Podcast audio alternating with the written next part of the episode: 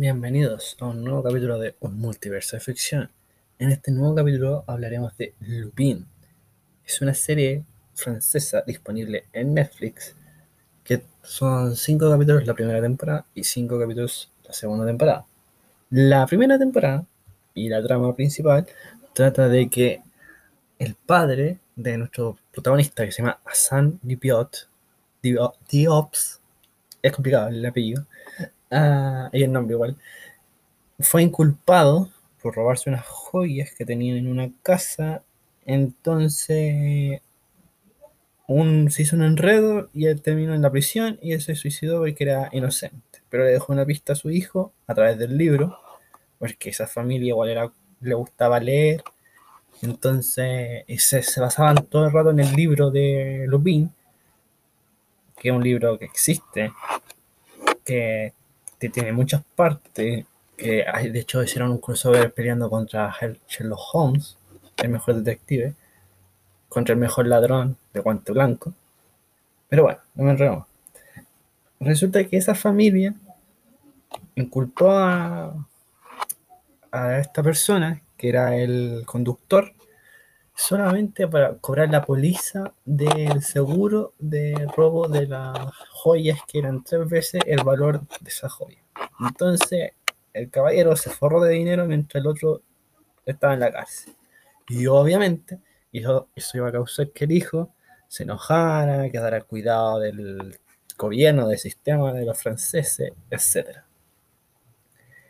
Se pegan un salto temporal mostrando que creció pero aún así no lo superó aún, porque son 15 años que no muestran que creció. O sea, debería tener unos 30 más o menos. Sí, más o menos debería tener eso. Y nos muestran que el caballero que había inculpado al padre de Hassan sigue libre, sigue haciendo sus negocios, sus negocios son turbios, igual. Tiene un policía también turbio que le tapa todas las cosas que él hace etc. Y tiene una hija.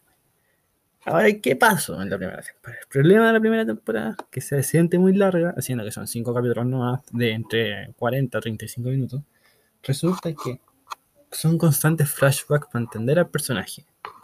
Porque nos muestran un Asan chico cuando tenía que vivir solo, tenía que escaparse de esa especie de, internado que lo cuidaban, teniendo que ir al colegio, cómo conoció a la niña cómo conoció a su esposa, porque está casado, bueno, estaba casado, y tiene un hijo, que después voy a hablar del tema del hijo. Y todo eso Y tiene un amigo, solamente tiene un buen amigo durante toda la serie que lo acompaña. Y luego ya, eh, al final de la primera temporada, es que están en la playa y van a celebrar el día de Lupin porque, como dije previamente, Lupin es un personaje de un libro que es famoso en Francia. Es como James Bond para nosotros, o Sherlock Holmes, etc. Después se dan cuenta que el hijo fue raptado por unos mercenarios que mandó el caballero previamente que había dicho. Todo para incentivar al pobre Sam para que muestre su identidad y puedan atraparlo y matarlo porque es el tema, porque él sabe toda la verdad. Entonces ahí empieza el tema del misterio de que el primer capítulo es estilo, tenemos acción, estilo lo secuestraron, tenemos que ir a buscarlo, le ayuda a otro policía, que ese policía es la contraparte del libro, que es buena. Entonces ayuda a Sana a entrar en la casa, a buscar al hijo, etc. Esta segunda temporada fue más rápida porque avanzaban en la historia, no tenían tanto flashback, tenían un par de escenas así como ¿qué hicimos la semana pasada? como para entender qué vamos a hacer ahora, la planificación, y actuaban y dejaban un saborcito para el siguiente capítulo. Se pasan volando también los capítulos. Ahora, ¿qué pasó? Que el último capítulo de esta temporada se llevan detenido al caballero que había inculpado a San y se habían detenido al policía corrupto que había tapado las cosas que había hecho el caballero, que había inculpado a San, al padre de Hassan. Entonces, igual muestran a, a corriendo de la policía, estilo muy caricatura, porque vienen un montón de policías, y que él va a volver en una tercera temporada para limpiar su nombre. ¿Es necesario? Tal vez. No sé, porque no, no he leído los libros, por eso no sé en qué tan basado está.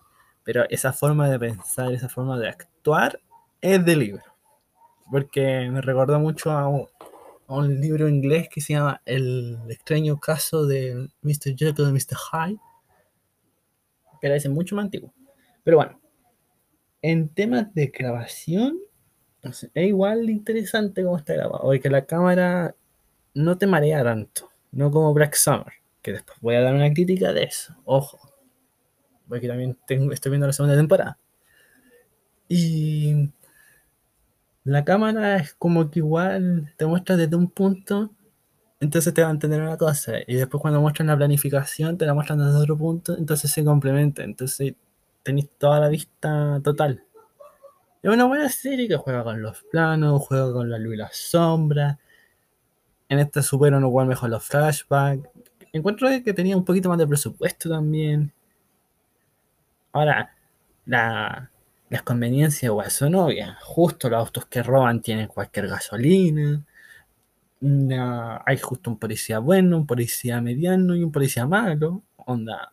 El resto de policías trabajan en otro caso, parece, porque solamente ellos tres aparecen en el resto de la serie y nada más. ¿Qué más podría decir? Podría decir que la serie hay personajes que al inicio te pueden disgustar, pero después te van a, eh, te van a gustar, pero después te van a disgustar igual, porque los personajes los cambian muy rápido, entonces no dan como una facilidad como para que decir, ah, me gusta. Porque no me refiero al personaje, me refiero como la, el desarrollo. Obviamente, todo lo que tuvo que vivir la esposa de Hassan con el tema de secuestro, fue impactante. Pero al final fue como, ah, ya, perdón, quiero estar contigo. Listo.